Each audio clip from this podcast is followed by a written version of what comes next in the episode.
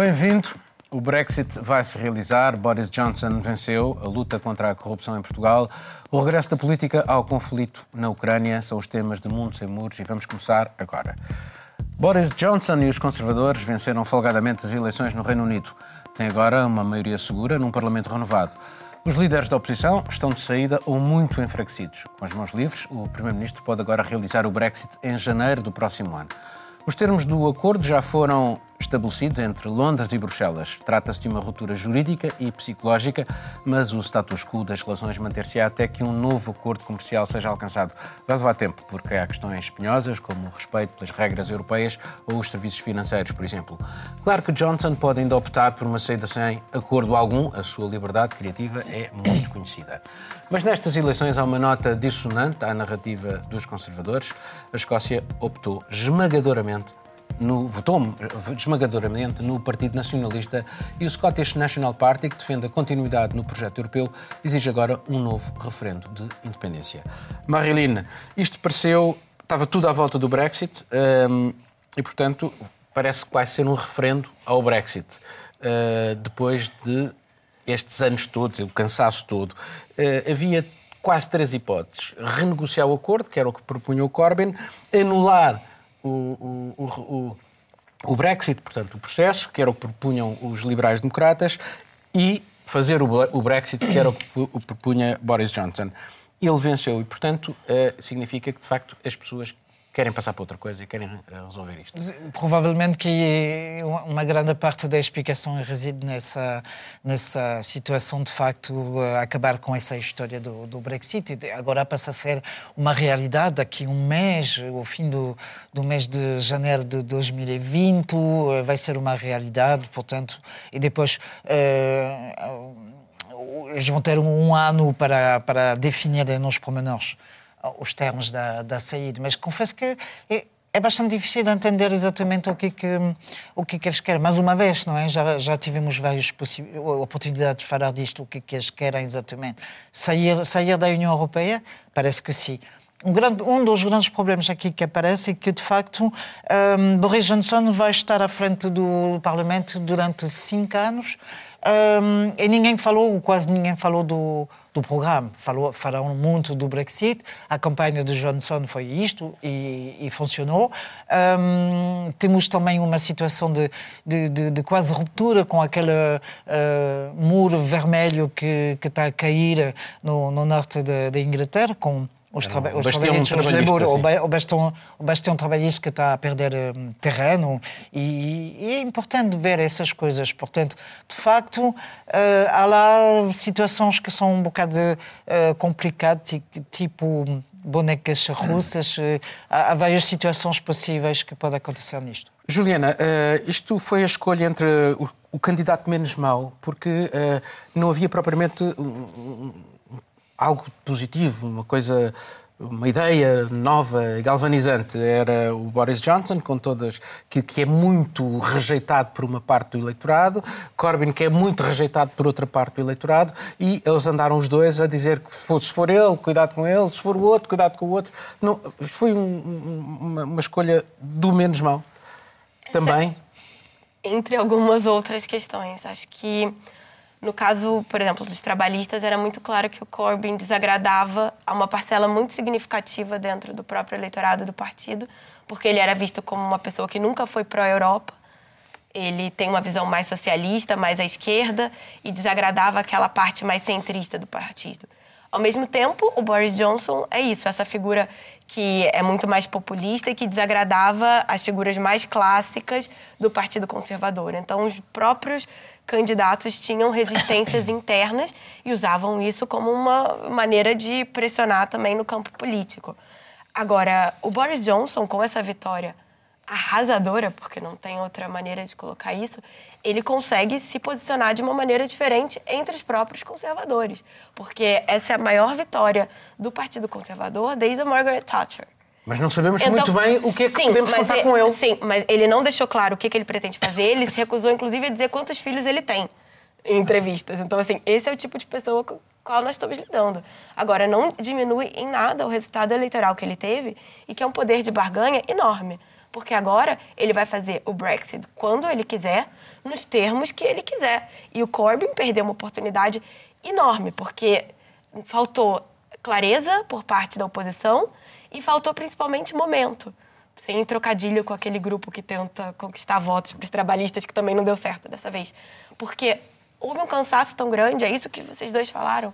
Houve um cansaço tão grande dos britânicos que o slogan do Boris Johnson foi perfeito: Get, get it over with, acabar com isso, vamos resolver.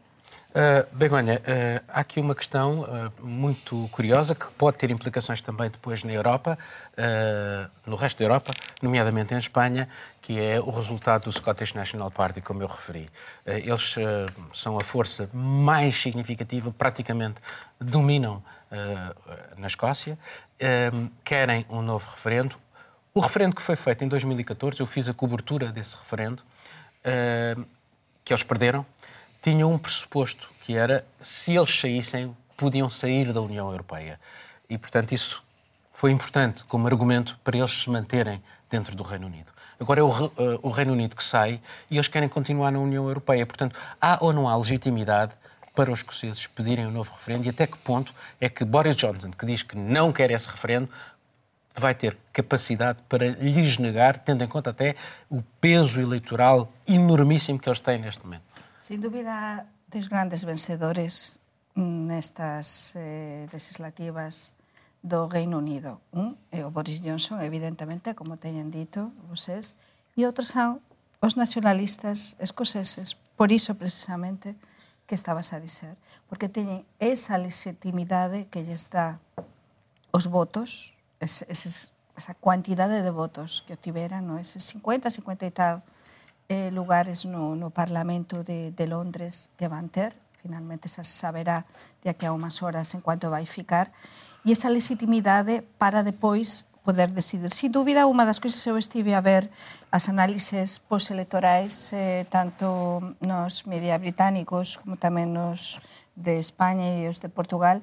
E é unha das gasoes precisamente un dos temas é que alén alén desta vitória e da, da saída eh, da saída negociada do Reino Unido a partir de día 31 de xaneiro, está tamén agora en xogo que o que vai acontecer con a Escocia. Sin dúbida, a líder dos escoceses... A frase dela é ripped out of Europe against our Exatamente. will. De, deixarem-nos fora da Europa contra a nossa vontade, até porque eles, quando foi o referendo, votaram para se manterem Exatamente o que, o que non quería repetir.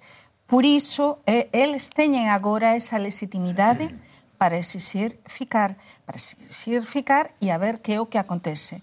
Eu me aventuraría a dizer que teñen a legitimidade que tamén lle dá o propio Parlamento británico para poder decidir o que vai acontecer con Escocia de aquí a un futuro. Mas eu tamén que, que quería eh, acrescentar o que, ao que dixeran os colegas a Marilín e a Juliana, que eu acho que os británicos, alén de estar eh, moito can, ter ese cansanso típico, porque há tantos meses, a, anos, a, dois anos que estamos a falar disto, eh, do, do Brexit intensamente, e, e estábamos a ver que non había unha saída, non é? Eh? Mas neste caso xa temos a saída e eu acho que os, que os británicos e o que está acontecendo no mundo, o que temos falado tanto neste mundo sin muros... Os próprios dirigentes europeus anos, parecen estar uh, muito sí, con vontade que mas, isto se resolva tamén. Mas, claro. além deste cansanso e além de tal, os británicos votaran a un líder que, que, que encontraran forte. E para mí o preocupante disto, os cuatro, os cinco que estamos cá non concordamos con o que defende o Boris Johnson, con o estilo do Boris Johnson, mas o preocupante neste caso é e que votaran ao líder que viran que ten o discurso máis claro que dá unha saída á situación que ele defende unhas ideas que defendía humano igual e os británicos querían unha saída, querían unha saída a isto. E entón agora xa non hai hipótese para dizer non, é que o referendo há dois anos ou há tres anos o referendo mm, ficou moito igual, ou sí que ou non. Non, isto ficou claro. Os británicos xa queren unha saída, sexa por cansanso, Sexa porque está a ver que, que, que ele é un líder forte, a campaña electoral foi moito ben dirixida por este grupo de comunicación australiano, moito ben dirixida, foi unha campaña exitosa, e alén de todo iso, o Boris Johnson teve enfrente eh, un rival, o mellor rival que podía tener, e dice, ter, que é un Corbyn pois moito frágil, moito pouco convincente, mas os británicos acho que querían un líder forte e temos de, de, de, de dizer isto porque votaran o líder que consideraran máis forte. Miguel, uh, a Europa, uh, em Bruxelas, nos dirigentes europeus, parecem até estar um bocadinho aliviados com uh, esta eleição britânica e o facto de ser Boris Johnson, para também fechar este, este assunto que, que tem envenenado e que tem dominado a política europeia nestes últimos tempos. E, portanto, fechar o assunto, porque a alternativa, Corbyn, não era muito do agrado aparentemente de, de, Bruxelas, tendo em conta a sua posição relativamente à NATO, a, a, enfim, as suas opções a, políticas, o, sua vertente nacionalista uh, e, e, e, também tinha ali algumas, alguns traços de antissemitismo que, foi, que surgiu na, na imprensa. Não, achas que falharam uh, os trabalhistas na escolha do, do melhor líder? Falharam ao não serem claros sobre a sua opção uh, ficar ou sair? Uh... Bem, em primeiro lugar, deixa-me dizer que, para mim, antissemitismo e uma crítica um, forte a Israel são duas coisas distintas, não é? Não, não sei se Corbyn pode ser posto no campo dos, do antissemitismo. Tenho dúvidas quanto a isso. Depois deixa-me dizer também que fiquei muito contente por ouvir a Begonha dizer que os catalães, os escoceses, têm a legitimidade para fazer um, um referendo não, e decidir, não disse assim. Não, decidir não tem legitimidade, legitimidade. Bem, não é disse é, só, assim. é só uma pequena parte. Não, Agora, é um parlamento. É, acho também que estamos, incorremos aqui num ligeiro equívoco. Corbyn disse que o tratado seria negociado, como tu disseste, em diálogo com a, com, a, com a Marilyn, mas ele também disse que depois seria feito um referendo. Aquilo que fosse negociado iria a referendo. Ele Exato. foi claro quanto a isso.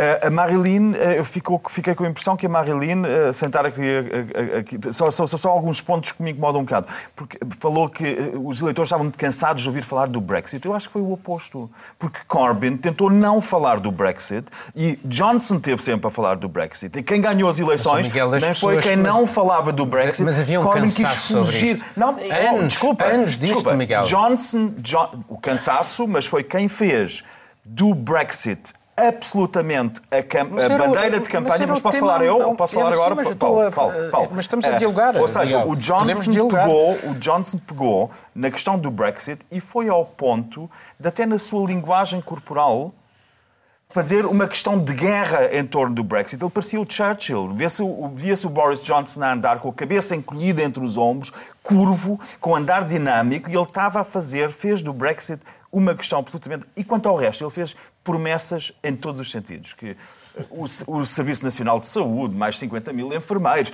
Mas o que ele queria conseguir era o Brexit. E aí estou perfeitamente contigo que nós temos que aguardar o que é que ele quer. Se a União Europeia pensa que ele agora vai, uh, que são favas contadas, e que vai agora cumprir o acordo que foi negociado em fraqueza é não, uh, eventualmente, não entender bem a personagem, porque ele agora está numa posição de extrema força e é duvidoso que aceite o, o tratado que negociou numa posição de extrema fraqueza, porque ele herdou a situação de Theresa May, que tentou fazer o mesmo que Boris Johnson, que foi em 2017 ir para novas eleições para conseguir uh, uh, reforçar a sua posição, só que enfraqueceu. Boris Johnson conseguiu, entregar, conseguiu conseguiu entregar. Agora, no meio disto também temos de ver uma coisa que eu acho que não é uh.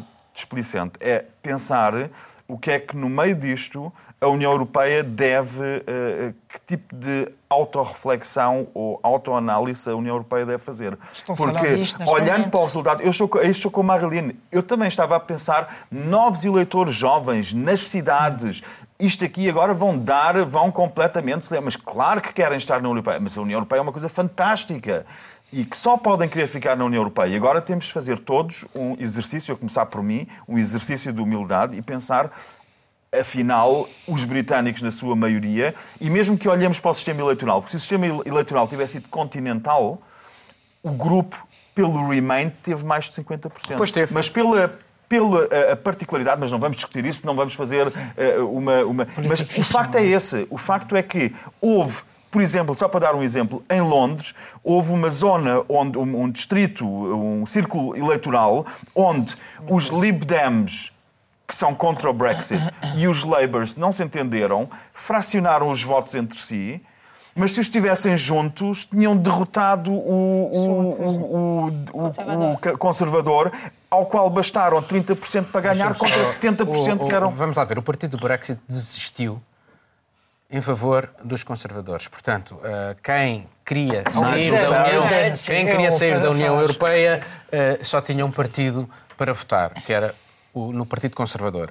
Quem queria outras soluções podia votar no, em, em, vários partidos, nos liberais-democratas ou no Labour. E, portanto, eles estavam divididos. E o Labour passou o tempo todo à pancada contra a, a senhora dos liberais-democratas, que, por sua vez, passou o tempo todo à pancada com Mas o Labour. Dizer, a Joe Svensson não soube... É, e ela não aquilo, conseguiu aquilo que tu dizes também. é verdade, porque se contabilizarmos os votos todos de, das pessoas uh, que não queriam o Brexit ou queriam outra solução qualquer, porque nós também não sabemos se queriam todas ficar na União Europeia. É evidente que temos mais votos do que aqueles que teve Boris Johnson. O que está claríssimo é que temos neste momento uns líderes eh, mundiais eh, que pronto o perfil mudou radicalmente dos líderes, eh, o perfil a que estábamos habituados. Antes falábamos do Donald Trump cando comenzamos este mundo sin muros a máis de dois anos e meio, como algo parecía que lo, non se se lembran, estábamos falábamos quase todas as semanas do Donald Trump. Mas é que agora estamos a ver que no Reino Unido, na nosa Europa, No Mas Reino Unido estamos a ter un líder cun perfil psicolóxico moito parecido, porque agora o tema, claro, os nosos, os, eh, Europa é verdade, están agora reunidos, respiran de alivio inicialmente porque vamos ter unha saída en principio, eh, a saída 31 de xaneiro depois, a ver como dixes antes, depois Sí, porque podemos ter novidades, porque o Boris Johnson, Já disse que vai antes haver... de Natal, que... pode ser que se anuncie não isto. falar agora mas, só, espera, Marilyn, só dizer unha coisa. Mas é que o problema é que nos espera con o Boris Johnson. É dizer, o problema é que isto é bastante imprevisível. Os británicos decidiram democraticamente, mas a ver que é o que espera. Okay. No... Só, só para dizer, só pode ser interessante. Uh, neste momento há uma cimeira em Bruxelas e, e há lá discursos, ou discursos, não é? Uh, à volta de, da unidade, falar em 27, tentar, e vão falar do Brexit, estão a falar do Brexit. Uh, eu acho que também temos que ver aquele, aquele, o que, é que a União Europeia vai fazer. A situação está tá mais clara, de facto. Pronto. Bom ou mal, bom ou mal, nós não votamos no, no referendo, eh, paciência, eu estou triste de, de, de ver isso, essa situação a título pessoal, mas ao mesmo tempo essa realidade é essa. O que é que vão fazer os europeus? Porque a União Europeia está a perder um, um, um pilar enorme isso, isso é, é muito mal para toda a gente. Mas só um apontamento sobre a Irlanda. Não podemos é... esquecer também na Irlanda, para além da Escócia, que ameaça ser um foco de enorme instabilidade. A Irlanda do Norte também. A Irlanda do Norte sim, conseguiu sim, pela primeira vez uma maioria do mandato do lado, do lado dos nacionalistas, contra os unionistas. Bom, mas vamos passar para um novo tema. E o Sinn Féin a voltar à frente. Esse. O governo português definiu uma estratégia nacional de combate à corrupção. Anunciou um grupo de trabalho e um caderno de encargos quer acabar com os megaprocessos, onde a justiça se perde em labirintos processuais, admite poder passar a haver acordo nas sentenças, com devolução do património desviado e alguma redução de pena, mas sem que haja direito à amnistia, aceita ainda a criação de juízos especializados em corrupção, que não existem neste momento, mas o mais polémico na proposta da Ministra da Justiça é a colaboração premiada. Esta ideia criou mesmo algumas reações entre os socialistas portugueses que falam em métodos fascistas. Nos primeiros seis meses do ano, segundo o Jornal Expresso, 94% das denúncias foram arquivadas e recentemente um antigo ministro de um outro governo português, Álvaro Santos Pereira, referiu que a corrupção e a impunidade estão entre os principais problemas do país. No índice da Organização Transparência Internacional, Portugal estava abaixo da média europeia desde 2012, que não lhe eram reconhecidos progressos no combate à corrupção. Juliana, achas que este é, uh, um passo muito significativo? Eu vou-te dar a, a, frase da Maria José Morgado, que é uma procuradora do Ministério Público.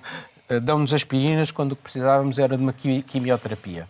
Ah, que horror. Acho que é, é, é, uma frase maravilhosa de alguém que conhece o sistema por dentro. É, não precisa viver em Portugal para saber que existe uma situação muito delicada aqui em relação à corrupção, que parece ser um crime que compensa. Porque Sim. ou ele prescreve ou não existe exatamente um mecanismo para condenar essas pessoas. Levam anos os Levam processos. anos os processos. Então, assim, realmente é muito bem-vindo ter algum tipo de iniciativa. É, não consigo avaliar se isso é o suficiente, se é uma aspirina, quando deveria Mas, ser uma exemplo, quimioterapia mais. Vamos, vamos Eu ia dar um Brasil. exemplo do Brasil. O Brasil tem a delação Tem a premiada, delação, que é... que é a um- colaboração enfim, premiada. E aí, para o caso brasileiro, que o Brasil tinha uma situação muito parecida, muita dificuldade de pôr as pessoas na cadeia ou de con- condenar alguém por corrupção. E a delação premiada conseguiu fazer isso porque oferece uma pena mais branda, uma série de incentivos para pessoas delatarem os outros, para contarem. E essas pessoas, por exemplo, se eu sei que a Marilyn está roubando pastel de nata aqui da Todos. RTP e eu Todos. conto para você, eu vou ter... Sim, e mais mas eu mas é preciso uma prova, Sim, não? mas é- então, a questão é justamente essa. Funcionou, de uma certa maneira, um efeito dominó disso. Cada um começaram assim, a explodir delações, mas aí virou uma coisa assim, passar. Porque a pro- os procuradores só aceitavam delações que atingissem figuras grandes, as pessoas simplesmente começaram a oferecer coisas absurdas sem, sem prova. Essa é uma questão muito grande. É, se eu quero atingir alguém politicamente, ou se eu sei que é do interesse do Ministério Público atingir um determinado político, um determinado empresário, é muito confortável oferecer isso e as provas não, não necessariamente, apesar de dizerem que são precisas provas contundentes, elas não. Isso é um, um Deixa-me só ponto. dizer, porque um- os advogados do Lula, por exemplo, falaram exatamente agora, no, publicaram um livro, eu por acaso li no teu Do jornal, eh, que é o Lawfare, que é, eh, constrói- eh, define-se de facto o- a vítima, entre aspas, não é? E depois constrói-se tudo à volta com base, enfim, na delação premiada, Sim. mas depois faltam as provas. Faltam as provas, e aí a questão mais interessante é que virou um mecanismo de chantagem jurídica. Eu acho que não tem como pôr em outros termos. E o próprio sistema, por exemplo, sabendo que existe a delação, o que, que acontece? O Ministério Público e outros órgãos, porque aí era uma coisa mais tem tentáculos, digamos assim, no sistema judicial todo, mantinha prisões alongadíssimas, que era justamente para aquelas pessoas ficarem presas temporariamente e, e a cadeia muda as pessoas. Tortura. A pessoa quebra. É uma espécie de tortura. Então, assim, as prisões alongadas foram usadas como uma forma também de pressionar por delação premiada. Virou, num certo sentido, um vale-tudo no Brasil por conta da delação premiada. E aí nós tivemos, justamente agora, no Supremo, uma revisão da questão de prisão em segunda instância, muito por conta disso, porque eles viram que o que deveria ser um, um mecanismo excepcional, uma prisão excepcional, virou, uma, de certa maneira, uma regra. Marilene, em França, É, França não, não tive tempo de ver o, o sistema, mas uma coisa muito, muito interessante que acho que já tivemos a oportunidade de falar, que é a Lei Sapin 2, porque houve uma primeira e uma dois. Sa- Sapin, que é um antigo Ministro. ministro.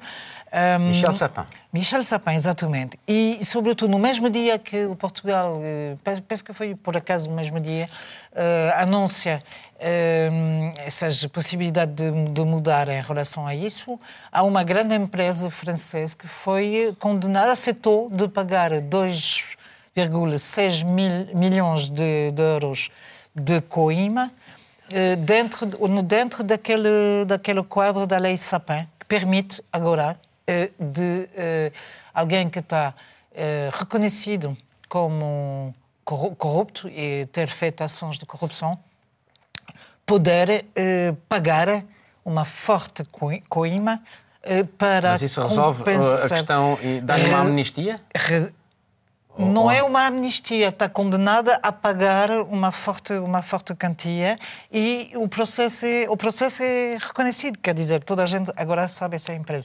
O mais, interessante, essa empresa chama, não, não conhecia, Egis Alvia, é uma empresa ligada ao Marrocos, Marrocos, peço desculpa, eh, e é muito importante porque neste momento também eh, o combate à corrupção está ligado, por exemplo, à Algéria. Há dois ex-ministros que acabaram de ser condenados por corrupção a 12 e 20 anos de prisão. Dois ministros ehm, de- da época anterior. São fenó- fenómenos muito importantes. Há um filho também de ministro nessa história de- do aeroporto de Oran, aquela história da, da empresa francesa que também eh, está associado. Portanto, lei em conformidade com eh, o que, é que está acontecendo na União Europeia, como a França fez e que tem ramificações nos outros países onde a França tem empresas grandes, eh, é uma forma de lutar com a corrupção. Agora, em termos de prisioneiros, confesso, não tive tempo de estudar. Miguel, na Alemanha, como é que as coisas se passam no combate à corrupção? Bem, na Alemanha eh, não há assim um grande problema moral em torno de delação, porque, eh, enfim, faz parte de quase de uma. Estou a falar do meu outro país, faz parte da forma de convivência apontar os erros e as falhas do vizinho. Não é só a Alemanha, na Alemanha que é assim. Na, Escandinávia, por exemplo, na Suécia, eh, eh, as declarações de impostos são públicas e pode-se consultar. Eu posso ver quanto é que o meu vizinho ganha e se eu vejo que o nível de vida dele está acima daquilo que ele declarou, é muito frequente na Suécia haver uma delação eh, entre vizinhos um, Isso é quase quando... é bufaria. É, mas, mas, mas, mas, aí, por outro lado, entra o oposto, e entra o caso português, do meu outro país também, em que isso é tão mal visto, tão mal visto, que se generalizou e, e se tornou sistémica a corrupção. E, e, e, a França, quando condena uh, eh, um, políticos, ou a Espanha, quando condena banqueiros, eh, eh, esquece, eh, mostra que não é capaz de fazer leis como os portugueses. Que os portugueses conseguem fazer leis com tantos alçapões, leis de combate à corrupção, com tantos alçapões, tantos fundos falsos, tantas uh, uh, portas escapatórias de saída, que ninguém rigorosamente é condenado rigorosamente então achas político. que este pacote Primeiro, que foi proposto é, é, é, é tem esse objetivo? Ele tem algumas virtudes. Olha, para já começa logo com diria, eh, eh, onde houve quantitativamente a maior perda eh, que saiu de forma muito, muito pouco transparente foi nas PPPs, nas parcerias público-privadas. E aqui as alterações que se prevê fazer tornam o sistema ainda mais opaco, porque deixam, desaparecem uma série de critérios, uh, dá-se mais poder decisório e de uma forma menos transparente ao próprio governo. Portanto, a evolução não parece ser, não parece ser positiva. Uh, um colega nosso, o Eduardo Damas, muito bem a propósito, escreveu um livro que se chama Corrupção, que saiu Sim. este ano, e que faz um apanhado ao longo de anos, e nós eu fiquei chocado que ao longo destes anos acompanhei a política em Portugal, fiquei chocado com a forma sistemática e que, se nós quisermos, acaba por terminar toda a leitura, desde ele, enquanto jornalista, lhe serem apresentados depósitos originais de bancos e ver que cada um dos membros de um governo nos anos 90 tinha um, eh, tinha um milhão de contos na sua conta bancária, mas não se podia fazer nada porque o sistema jurídico não permitia utilizar aquele tipo de documentação da forma como tinha sido obtido. E aí volta à Alemanha. Na Alemanha, se é para combater corrupção, encobre-se e perdoa-se outros crimes. Veja-se o caso dos CDs que são uh, de, de, whistleblowers, daquelas pessoas que trabalham num banco e saem do banco com um CD com as pessoas que têm dinheiro que está a ser branqueado, que está fora do país, que está ilegalmente fora do país, e o Estado alemão não quer saber como é que aquilo foi obtido. É um crime a forma como foi obtido. Mas perdoa ao criminoso. Aliás, paga ao criminoso. O último recebeu um milhão e meio por um CD e o banco foi buscar aos faltosos, contribuintes faltosos, o dinheiro Aqui, que não pagaram. Do, do, Aqui em Portugal, do, de facto, daquele, tu riste quando disseste que isto é uma. falaste em bufos. De facto, esta moral portuguesa, nossa, muito católica, que eu faço dentro de casa e se eu fechar as cortinas ninguém tem nada a ver comigo, é o contrário daquela moral calvinista de janelas abertas, mas acaba por terminar num percurso que termina com a situação de nós precisávamos de uma quimioterapia para combater a corrupção neste país e... Não, mas vê-se o caso daquele, daquele jovem que está preso por denunciar a corrupção no mundo do futebol. Fortes o é... Estado português é muito forte contra os fracos. E é muito fraco, é uma frase muito batida, mas no é muito país, fraco contra os no fracos. País de lado, no país de lado as coisas estão a mudar. Está Espanha. Ah. As coisas estão a mudar e para bem. Em Espanha, eh, en España non se libra ninguén da justiça E en España xa se está a ver porque falouse durante moitos anos e de diferentes partidos, olla. Primeiro foran os políticos do Partido Popular, dos poderes locais e tal, das comunidades autónomas por corrupção. Agora, os antigos gobernantes de Andalucía presidentes autonómicos por un caso de un caso además eh, además que foi desde o Alfonso Guerra muitísimo o caso Gurtel por axudas precisamente totalmente ilegais para persoas eh, reformadas Mario que ficaron sí, Mario banqueiros deport, deportistas eh, España o, o xergo do rei de España, que están aprisados políticos, mas tamén há un caso que acho que as persoas que nos está a ver, non vou entrar neso. persoas que nos está a ver tamén lles interesa, Por exemplo, criticouse moito en España sobre isto, falamos sobre a sentenza de, o acordado da manada, esa violação grupal, que foi injusta esa sentenza, esa condena.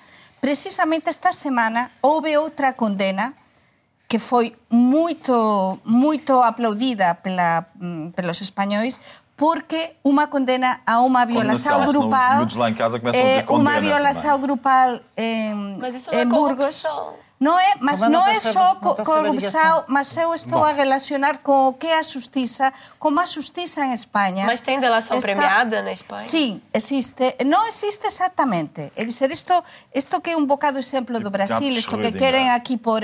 Existe, por exemplo, com o caso da droga em Espanha, com o caso do, hum, da droga na Galiza, que cito Miñán, com o, o tráfico Olha, de vais ter que drogas, ser muito rápida porque houve- temos um tema ainda para tratar e Sim, temos mas muito o pouco Miguel tempo. falou muito. Com o caso, com o caso da droga, em Espanha houve este tipo de, de pessoas que delataban aos outros, eh, Mas os traficantes, político. mas a droga estaba tamén relacionada aos políticos. Temos a serie en Netflix de Fariña, onde se explica como houve na Galiza eh, políticos tamén relacionados.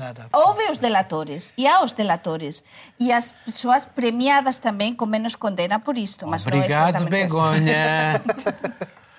Tímidos eh, passos de aproximação entre Ucrânia e Rússia foi tudo o que se conseguiu num encontro em Paris após cinco anos de guerra e três sem diálogo algum. Vladimir Putin não cedeu em nada de substancial a Volodymyr Zelensky e apenas promessas de boa vontade. Uma nova troca de prisioneiros, o desarmamento de mais algumas áreas na linha da frente, a perspectiva de uma nova cimeira dentro de alguns meses. As questões essenciais, o Estatuto de Autonomia no leste, ainda dominado pelas milícias pró-russas, as eleições nessas zonas, os desaparecidos e os deslocados, tudo se mantém aberto, tal como a continuação do trânsito do gás russo para a Europa, feito através da Ucrânia. O acordo que o permite termina no fim deste mês e Moscou pode fechar as torneiras de imediato, se assim o entender. Os países europeus consomem 36% de gás vindo da Rússia. Já quanto à questão ultrassensível da anexação russa da Crimeia e as suas implicações no direito internacional, não houve nem uma simples palavra. De nenhum deles, ou sequer dos anfitriões do encontro, Angela Merkel e Emmanuel Macron. E agora vai, vamos ter que ser mesmo muito rápidos. Uh, isto foi bom, mas Putin continua a ser o senhor e o mestre daquela zona. E isto permite, de facto, que, que, os países que ainda não fazem parte da União Europeia e da NATO não possam sequer ter veleidades. Não é só o caso da Ucrânia, o caso da Moldávia, o caso da, da, da Geórgia, por exemplo, onde há estes conflitos e que, e que o Kremlin, pelos vistos, gosta de manter. Claro, o Kremlin gosta de manter. Eles já viram que é uma maneira muito eficiente, porque ninguém consegue simplesmente peitar a Rússia, porque nós vimos que há uma sanção ou outra, mas que basicamente não afeta nada. Agora, sobre o resultado concreto desse encontro, alguém esperava algo de diferente? Porque nessa mesma altura do ano passado, falaram. o Zelensky era um comediante. Assim, nós temos do outro lado da balança Putin, que está aí, sei lá, 20 anos, no, na esfera de poder russo, se mantendo, aliás, conseguindo recuperar para a Rússia um poder que não existia desde a União Soviética. Acho que essa é uma questão que mostra muito como essa, diplom, não vou dizer diplomacia, mas estratégia da força, essa estratégia de minar é, os países menores, usada pelo Putin, tem funcionado muito bem. Este encontro não foi também, em certa medida, uma estratégia de Emmanuel Macron, porque ele quer renovar a relação com Putin, tendo em conta até a forma como Uh, uh, sim, na, sim, sim. Uh, sim, sim portanto, o, o uma aproximação Exato. à Rússia, enfim, tendo em conta uma nova geopolítica e geoestratégia que está na Europa? Sim, sim, sim, sim, sim. Penso que penso que há uma parte da, da explicação ali e de facto é chama-se formato Normandia, que é uma uma região de norte-este da França, um, sobretudo conhecido pela pelo debarquement da Segunda Guerra Mundial, mas pronto. Desembarque. Uh, desembarque, sim. E as ostras? e, uh, e, de, e do Mont Saint-Michel também. Um, mas em relação à Ucrânia e à Rússia, Emmanuel Macron de facto queria, queria fez, organizou essa reunião para poder pôr Estabeleceu uma vez... ponte com Putin? Está a tentar... ele, diz, ele, diz, ele diz que continua a, a, a, a Rússia ainda é uma ameaça mas ele quer vê-la como parceiro. Exatamente. Uh... Recebi, eh, eles vão lá no mês de maio do, do próximo ano. Eh, ele está a tentar ficar eh, cada vez mais e aparecer na União Europeia como, conjuntamente com, com Merkel. Eu li coisas muito estranhas, dizer que a verdadeira pessoa que pode liderar isto é Merkel, não é, não é Emmanuel Macron. Emmanuel Macron está cada vez mais... Eu vi o discurso dela à entrada do, do, do, da Cimeira da União Europeia que está a decorrer neste momento. Ela, ela tem uma atitude muito... Somos unidos, estou à frente, vamos lá, vamos resolver, vamos vamos falar da Rússia, da Ucrânia, vamos resolver. Ele, ele tem um protagonismo muito importante. E lá está. Eu acho que achei interessante que o Zelensky ficou assim sem perder sem perder, porque ele saiu a dizer nada. sem ganhar, mas eh, lá está, ele, tinha, ele, te, ele tem nos ombros um peso enorme em relação a, o, a Rússia. Miguel, a, a questão ultrassensível, de facto, da Crimeia não se falou é esse o ponto. de todo. É esse o ponto. De é todo, Miguel. Não, foi não por se acaso, falou de todo. Não foi por acaso que eu falei em ostras, porque foi ostracizada a questão, de, no formato de Normandia, ostracizou a Crimeia. E Nesta cimeira, o que foi mais importante neste encontro foi aquilo que não foi dito, que é a Crimeia. E isso mostra claramente que Putin ganha a sua estratégia, porque ele mantém, mantém uma guerra de baixa densidade entre a Ucrânia no, no, no Donbass, no Donbass, e já pediu depois da cimeira para ser, no leste da Ucrânia, já pediu para ser benevolente com a amnistia aos separatistas. Portanto, ele já está a pensar em entregar eh, Donetsk, desculpa, a República de Donetsk e a República de Donetsk, que não é reconhecida por ninguém, a não ser por, por, por, o Kremlin, já está a pensar em largá-los em troca do reconhecimento da Crimeia. Tudo isto foi montado, quanto a mim, porque o silêncio é demasiado revelador, tudo isto foi montado para não se falar da Crimeia, para a, a, a Crimeia ser, por assim dizer, a moeda de troca para o Kremlin e com alguma justificação ser a moeda de troca quando uh, Putin uh, desistir de apoiar o que ele nunca assumiu. Aliás, é muito estranho nós, na posição, e vemos como esta política é cínica, porque a Rússia até agora sempre negou estar envolvida diretamente mas no Donbass. Mas dá-lhes passaportes. Mas dá, não, desculpa, não só lhe dá passaportes, como Putin vai lá negociar esta Sim. paz. Então, se ele não está envolvido, qual é o mandato dele Miguel, para decidir por aquelas duas repúblicas? Portanto, Macron faz uma real política com o objetivo claro de voltar a ter no G7 G7 voltar a ser um G8 com a Rússia. Sim. A moeda de troca é acabar a guerra na Ucrânia. O que a Rússia tem que dar é acabar com a guerra na Ucrânia. Em troca, não se fala sobre a Crimeia. E é isto vai acontecer e Putin ganhou mais uma vez porque é inteligente demais para não aproveitar o momento de fraqueza em que a NATO está. A NATO está num momento de, de fraqueza extrema. Deixa-me só dizer uma coisa, porque uh, a questão do gás que eu referi aqui é também muito importante, mas nesta altura e dentro de alguns meses vamos ter mais dois gasodutos. Um que vem diretamente da Rússia para a Alemanha, Nord que é o Nord Stream 2, e o, outro é o Turkish Stream, que vem uh, precisamente através do Mar Negro uh, para a Europa. E, portanto, a Ucrânia vai deixar gradativamente de ter a importância que tem neste momento do ponto de vista uh, daquilo que são uh, o gás, o gasoduto, e uh, provavelmente vão, vão, vão deixá-la cair. Como tenho pouco tempo e a quarta posição e o Miguel xa máis ou menos explicou algo, que é verdade que eu concordo con todo o que, o que dis. Eu vexo no, no. esta reunión, por unha vez, é verdade, é, é interesante todo isto que expus, mas para mí o importante é que houve este primeiro paso. Nunca há unha reunión así por, por nada, é dizer, a un interese aquí, todos teñen o seu interese, mas houve un primeiro paso, son países enfrentados, é verdade que non se falou da Crimea, mas para mí, tanto a França como a Alemanha, só que temos unha Merkel totalmente debilitada, mas unha, unha Merkel que aínda é moito importante e faz moita falta na Europa aínda, eh? E é uma primeira aproximação. 21 uma... primeiro cessar-fogo, Begonia. 21 mas primeiro esta... todos foram violados, todos Sim, os mas neste caso, claro, mas neste caso uma reunião de verdade, a serio. Mas unha reunión na que finalmente que o que fica unha data para unha próxima reunión. Mas pelo menos se sentará... algumas, algumas promessas de boa vontade troca de prisioneiros. Um Aliás, deixa-me dizer-te uma coisa. Ah, nós chegámos a falar nisso. Hoje, uh, houve uns barcos uh, ucranianos, já falas, que foram devolvidos uh, completamente vandalizados. Sim. Os navios de guerra. Só, só uma coisa de, que discorda de, de, Miguel sobre isto. O, o, o presidente da Ucrânia não cedeu, por enquanto, estou a dizer por enquanto, mas não cedeu nessa reunião do, do formato Normandie último, eh, de, sobre a, a porta aberta ao federalismo da, da Ucrânia. E não, Ele não cedeu. qualquer compromisso a, territorial. A opinião pública dele recusa. Portanto, o Donbass... Eu estou a falar. Donbass, o Donbass, por enquanto, uh, se não depende das eleições uh, locais, locais, se o Donbass não se fica na Ucrânia, não, não sei em quais condições, essa história é importantíssima em relação à Crimea depois, porque de facto não, não não enterrei na situação de federalismo. E o, e o presidente república o presidente Ucrânia. Já Ucrânia, antes era, antes da Rússia entrar. Sim, mas complica as coisas. Está bem. Já era uma república autónoma. Está bem, mas o Donbass que é, que é a, a, última porta em relação à Rússia. Portanto, é importantíssima. E eu penso que, pelo menos até o momento, penso que não vai durar muito tempo.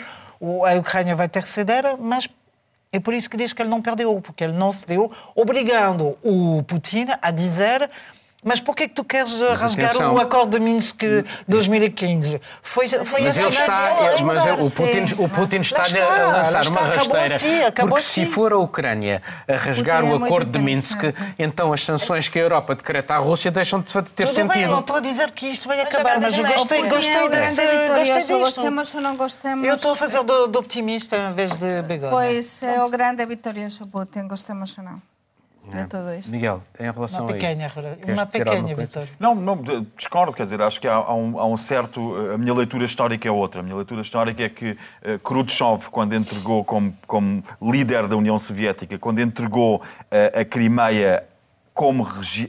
já como, rep... como região autónoma ah, e República ah, Autónoma à, à Ucrânia, fê-lo não, não ele, ele era ucraniano. Khrushchev era originalmente ucraniano. Disse que, mas... estava, que estava apaixonado e foi depois de uma noite de copos. É possível, mas o que, o que é relevante aqui, penso eu, é que na altura, quando foi cedida, a Ucrânia era parte da União Soviética. E, portanto, toda esta pretensão, esta mania dos, de, de, de, dos russos a provocação dos russos porem as suas fronteiras junto às bases da NATO, que é uma coisa que, tem, que eles insistem em fazer, leva a estas reações, leva a estas reações por parte do Putin que violam todo o direito internacional. Ele foi buscar, foi violando o direito internacional, aquilo que não teria recebido se cumprisse o direito uh, internacional. Aliás, Putin, Aliás, Putin disse que o fim da URSS foi a maior tragédia e uh, muitas vezes refere a, a questão da NATO porque foi prometido a Gorbachev que a NATO não se iria alargar uh, aos países de leste. E uh, depois a promessa desapareceu. Foi prometida por John Major, por James Baker, por... Uh, Mas não por, se pode por, dizer por, estas coisas, porque depois é sempre conotado como se houvesse aqui alguma defesa de Putin, que é um,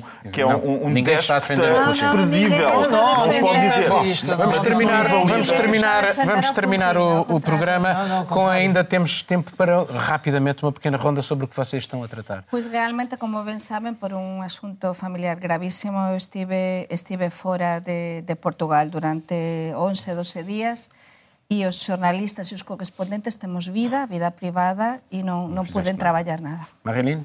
Uh, editei e publiquei uh, as coisas que estava a fazer sobre uh, estatuto de, de RNH ou residente não habitual e esse, esse tipo de coisa. E vou fazer uma coisa sobre a corrupção também. Miguel? Vou fazer um trabalho sobre a política de arrendamento em Lisboa e, e a forma como se tenta ainda fomentar mais o turismo em Lisboa, em oposição a outras cidades que estão a tentar diminuir a presença do, do, turismo. Mas o turismo em Lisboa, de facto, e em Portugal, está a ganhar um peso económico tal que acaba por comandar um, as opções. Juliana? Fiz um trabalho sobre a saúde pública e os brasileiros usando a saúde em Portugal.